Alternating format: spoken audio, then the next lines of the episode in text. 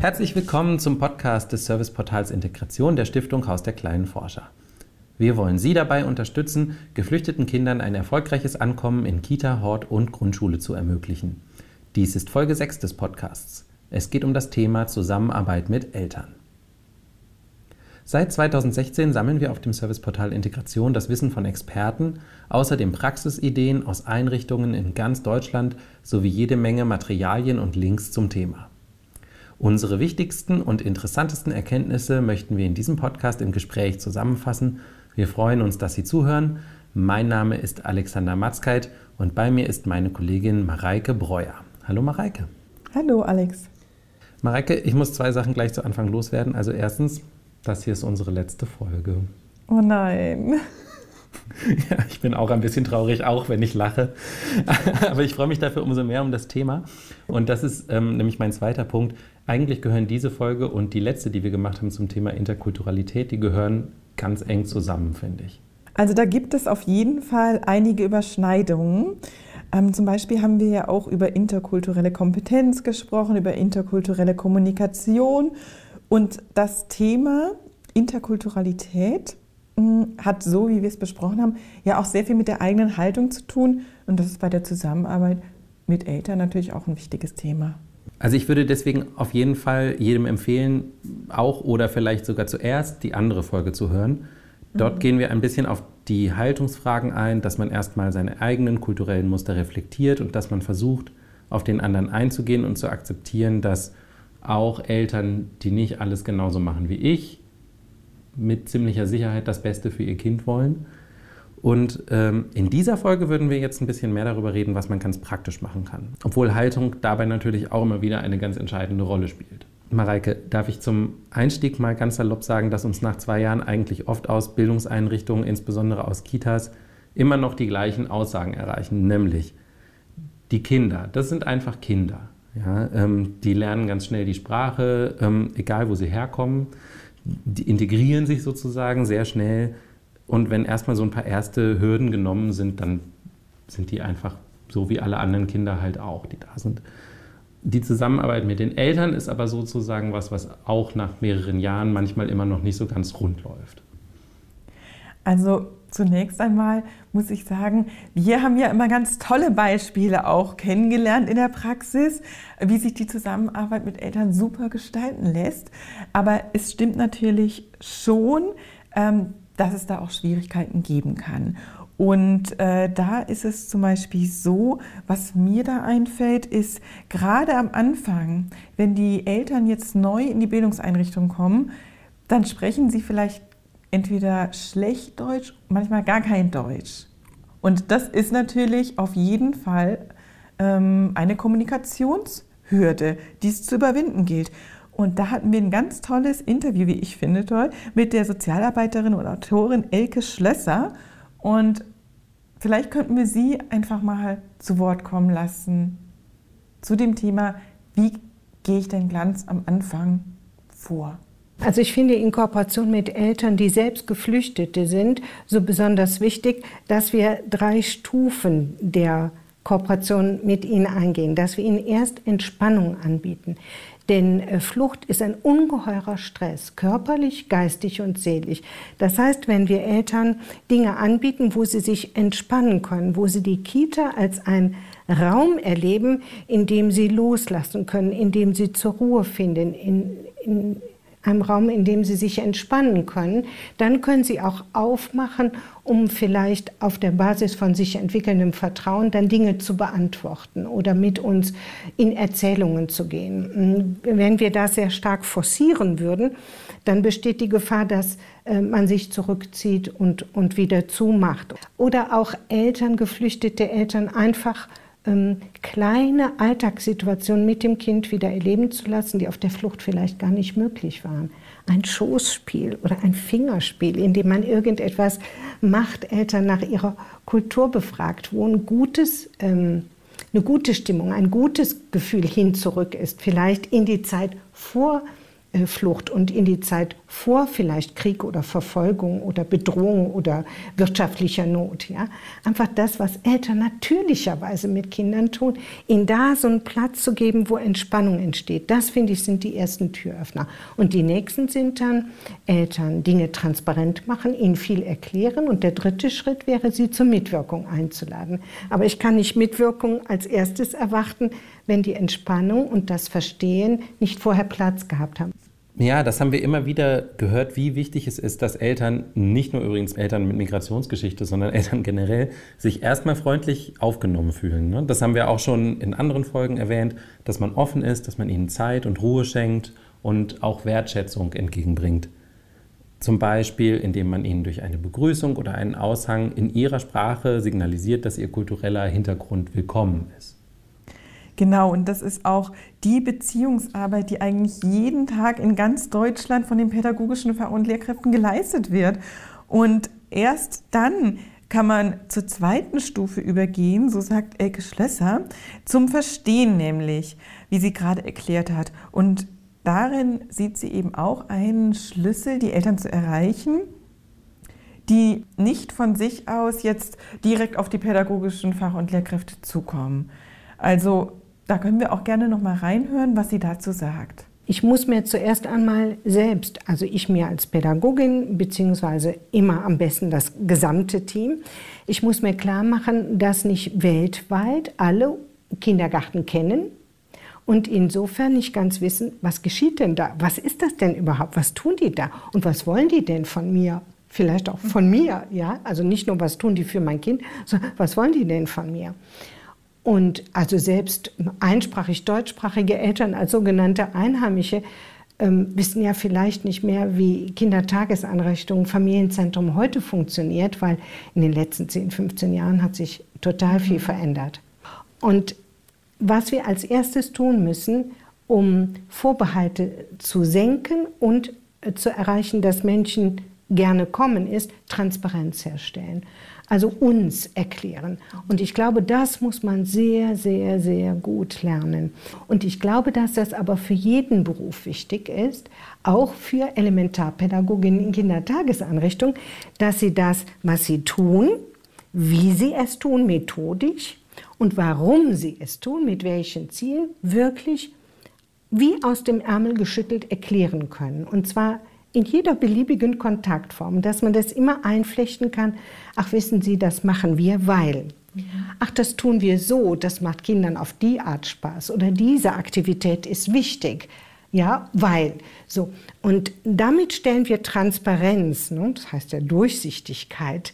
Ne? Wir machen uns ähm, ja, wir lassen uns sehen. Das Ganze wird überschaubar. Und das brauchen alle Eltern und natürlich Eltern, die Kindertagesanrichtungen in ihrem Land, in ihrem Herkunftsland, in ihrer Kultur nicht kennen, insbesondere. Das klingt in der Theorie ganz gut, finde ich. Elke Schlösser ist ja auch äh, eine tolle Person, aber hast du auch ein paar praktische Beispiele, wie dieses Verstehen dann funktionieren kann? Es gibt einfache Gespräche, das wären ja zum Beispiel so Tür- und Angelgespräche. Und bei den Gesprächen kann man vielleicht auch mal andere Eltern fragen, ob sie direkt übersetzen würden, ähm, wenn die auch die gleiche Sprache sprechen. Oder man kann sich mit Piktogrammen behelfen. Und dann gibt es natürlich komplexere Inhalte oder Gespräche über das Kind. Und dann geht das nicht mehr. Dann braucht man Zeit, dann braucht man Ruhe, dann kann man auch nicht die Eltern einbinden und schon gar nicht die Geschwisterkinder. Also das ist ja auch ein ganz mhm. wichtiger Hinweis, äh, den sich viele eben schon zu Herzen nehmen. Gleichzeitig eine Geschichte, die viele aber erzählen können aus der Vergangenheit. Ja, vielleicht Menschen, die jetzt erwachsen sind, die sich aber noch erinnern, wie sie als Geschwisterkinder für ihre Eltern noch dolmetschen mussten früher oder so. Absolut, das stimmt. Das haben wir oft auch erzählt bekommen. Mhm. Das war mal ganz interessant. Ähm, auch wenn die äh, Kinder dann vielleicht mal ab und zu ein bisschen was falsch übersetzt haben zu ihren Gunsten. Ähm, ja, aber bei diesen schwierigen Gesprächen da muss man wirklich dann gucken, wie komme ich an Dolmetscher. Und was ganz gut ist, wir haben immerhin einen kleinen Aufschlag gemacht auf dem Serviceportal Integration und haben da einen ähm, Bericht oder einen Artikel und haben nach Bundesländern aufgedröselt, wo man an welche Dolmetscher kommen kann. Genau, und vor allen Dingen eben auch solche, die für Bildungseinrichtungen meistens gut oder günstig halt auch zur Verfügung stehen, dass man nicht private, teure Dolmetscherdienste da irgendwie bezahlen muss. Genau, Dolmetschen ist ja ein Thema für sich und da auch im pädagogischen Bereich ist es ja nochmal vielleicht was Spezielles. Wenn man eine Haltung transportieren möchte, dann ist das auch von Vorteil, wenn der Dolmetscher damit vertraut ist. Du hast eben Piktogramme erwähnt als eine Möglichkeit, zum Beispiel in, bei Tür- und Angelgesprächen miteinander ins Gespräch zu kommen. Aushänge sind ja auch normalerweise eine, ein wichtiger Kommunikationsmittel in der Kita oder in der Schule. Was kann man da noch beachten, um es Ganze einfacher zu machen vielleicht? Also absolut ein wichtiger Weg. Äh, in vielen deutschen äh, Bildungseinrichtungen ist der Aushang sehr wichtig, wird aber unterschiedlich wichtig wahrgenommen von Eltern. Und wie man sich behelfen kann, ist, man kann zum Beispiel einfache Sprache benutzen. Da haben wir auch eine kleine Anleitung auf dem Serviceportal Integration, die man sich ausdrucken kann mit Expertentipps von Domingos de Oliveira. Und ähm, der erklärt in ganz einfachen Tipps, ja, wie man seinen Aussagen möglichst so gestalten kann, dass ihn jeder verstehen kann, auch wenn man die Sprache noch nicht so gut spricht. Da, auch da gehören Bilder dazu. Mhm. Ja, dass man das vielleicht schön bebildert, ansprechend gestaltet und wirklich eine einfache Sprache benutzt, die möglichst jeder verstehen mhm. kann. Das ähm, hilft dann ja im Endeffekt nicht nur Menschen, die nicht Deutsch als Muttersprache haben, vielleicht sogar. Ja, Absolut, ja. Das ist für sehr viele Menschen wichtig. Und ehrlich gesagt, ja, man selber freut sich ja vielleicht auch ab und an mal, wenn man ja, sich nicht durch hochkomplexe Sachen durchwühlen muss oder durch zwei DIN A4 Seiten komplett, sondern einfach kurz und knackig sich jemand überlegt hat, worum geht es eigentlich, was will ich vermitteln mhm. und das auf den Punkt bringt. Wenn Verstehen dann in Mitwirkung übergehen soll, dann denken ja wahrscheinlich viele Leute an den klassischen Elternabend. Ja, da holt man alle Eltern zusammen und dann äh, kann man irgendwie im Zweifelsfall auch mal Aufgaben verteilen oder kann man sagen, äh, wer, wer, hat denn noch Themen, über die er sich mal unterhalten will. Und so kommt man dann ins Gespräch. Aber äh, die Erfahrung ist ja, dass das häufig nicht mehr so gut funktioniert, gerade auch ähm, eventuell bei Leuten mit Zuwanderungsgeschichte.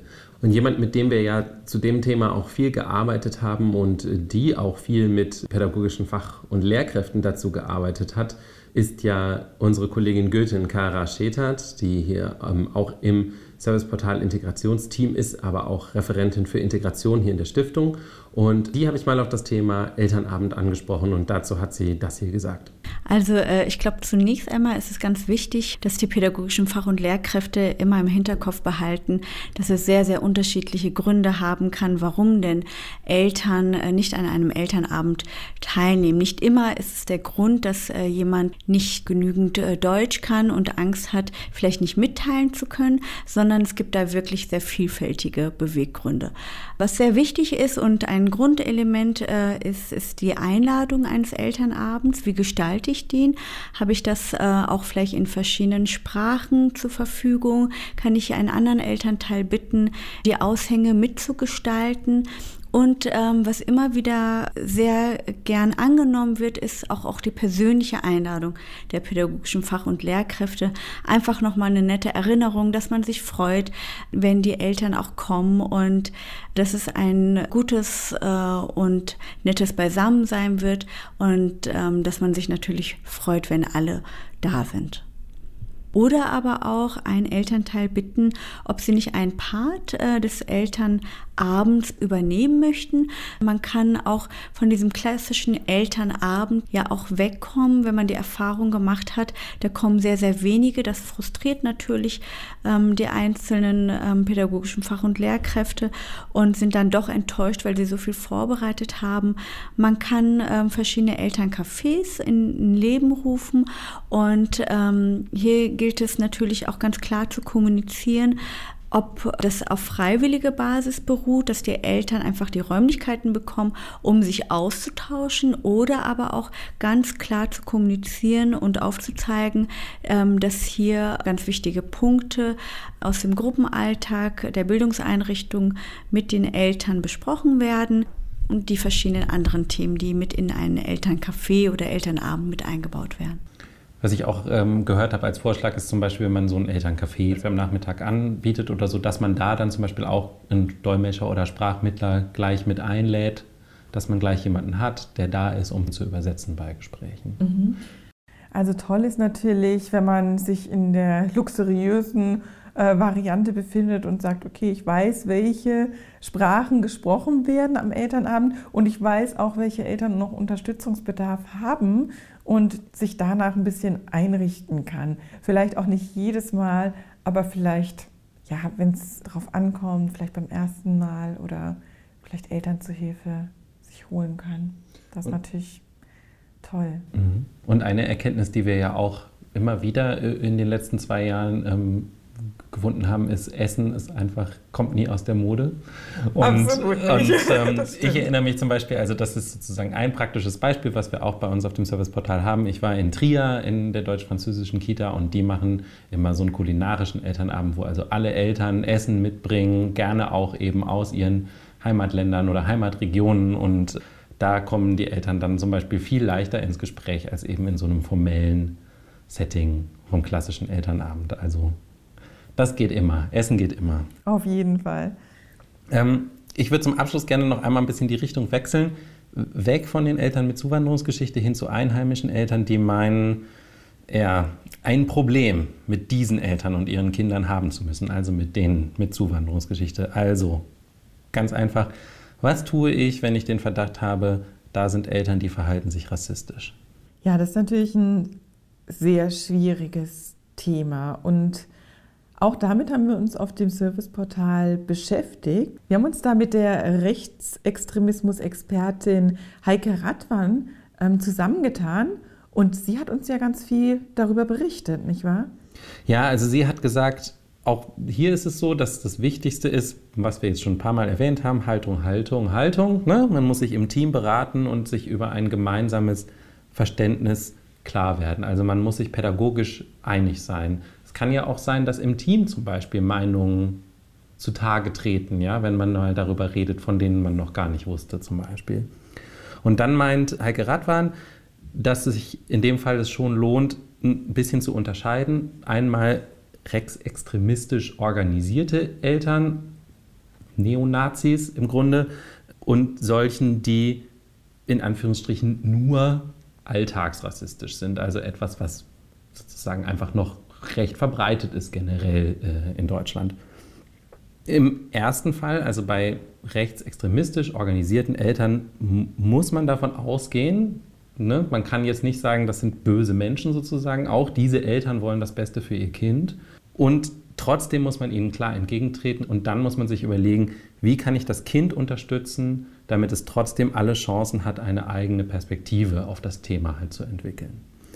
Bei Alltagsrassismus ist es ein bisschen anders. Wie gesagt, das wabert überall in der Gesellschaft rum, das ist einfach da. Und da ist es eben nochmal ganz klar das Team und die Haltung, die spürbar werden muss, sozusagen. Die spürbar werden muss in der ganzen Kita, in allem, was man tut oder in der Schule. Und das wird ja dann auch transportiert, diese äh, Haltung. Ganz genau. In allem, was man tut, sozusagen, in den Materialien, mit denen man arbeitet, in den Dingen, die man tut, in der Art, wie man mit den Kindern umgeht, das sind dann die Dinge, die dann sozusagen auch wahrscheinlich mit dem Alltagsrassismus von Eltern zum Beispiel durchaus in Konkurrenz treten kann. Positiv, ja. Wie man so eine Haltung entwickelt und das dafür sorgt, dass die auch spürbar wird und ob man sich vielleicht sogar jemanden dazu holt, der einem hilft, das zu entwickeln. Dazu gibt es auch Materialien und die finden sich auch bei uns auf dem Portal, zum Beispiel in äh, Linklisten zum Thema. Und äh, übrigens auch alles andere, über das wir gesprochen haben, ne? das Interview mit Elke Schlösser zum Beispiel, ähm, findet sich dort. Positive Beispiele aus anderen Einrichtungen und weitere Materialien. Und, und das ist das Beste, zum Thema Zusammenarbeit mit Eltern gibt es von der Stiftung Haus der kleinen Forscher auch einen offenen Online-Kurs. Ja, und das ist natürlich toll. Den kann man nämlich jederzeit belegen beim Campus der Stiftung. Der dauert ungefähr eine Stunde und der greift wirklich sehr viele Themen nochmal auf, aber auch ist gestückt mit ganz vielen konkreten Beispielen. Und das ist eben jetzt nochmal was, das hier den Rahmen vielleicht sprengen würde. Am Online-Kurs haben wir uns wirklich diesen Beispielen aus der Praxis gewidmet. Und da geht es dann auch um Themen wie Ankommen, Elterngespräche, Dolmetschen, die Elternabende, aber auch, wie kann ich das forschende Lernen oder wie kann ich meine Bildungseinrichtung den Eltern erklären, ähm, die vielleicht gar nicht damit vertraut sind und auch noch nicht so gut Deutsch sprechen. Also ich würde sagen, das lohnt sich auf jeden Fall, da nochmal reinzuschauen, wenn man das nochmal vertiefen möchte. Mhm. Diese Seite, über die wir jetzt schon so oft geredet haben, die Adresse ist integration.haus-der-kleinenforscher.de. Also ähm, überall Bindestriche bei Haus der kleinen Forscher oder äh, der Online-Kurs direkt über campus.hausderkleinenforscher.de erreichbar. Und das war die sechste von sechs Folgen dieses Podcasts. Die anderen fünf zu den Themen Ankommen, Sprache, forschendes Lernen, Trauma und Interkulturalität finden Sie dort, wo Sie auch diese gefunden haben. Vielen Dank, Mareike, das hat äh, sehr viel Spaß gemacht. Mir auch. Vielen Dank, Alex. Und vielen, äh, vielen Dank, Dank, fürs, Zuhören. Zuhören.